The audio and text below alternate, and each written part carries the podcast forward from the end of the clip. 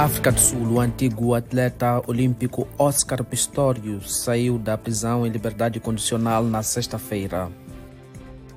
Senegal, o Supremo Tribunal confirmou na quinta-feira a pena suspensa de seis meses aplicada ao líder da oposição, Osmani Sonko, que se encontra preso por difamação. Suíça, o antigo ministro do interior da Gâmbia, Osman Sonko, vai a julgamento na segunda-feira, acusado de crimes contra a humanidade cometidos durante o regime do ex-ditador Yahya Jammeh. África do Sul, a indústria de segurança privada está a crescer enquanto a polícia luta contra altos níveis de criminalidade.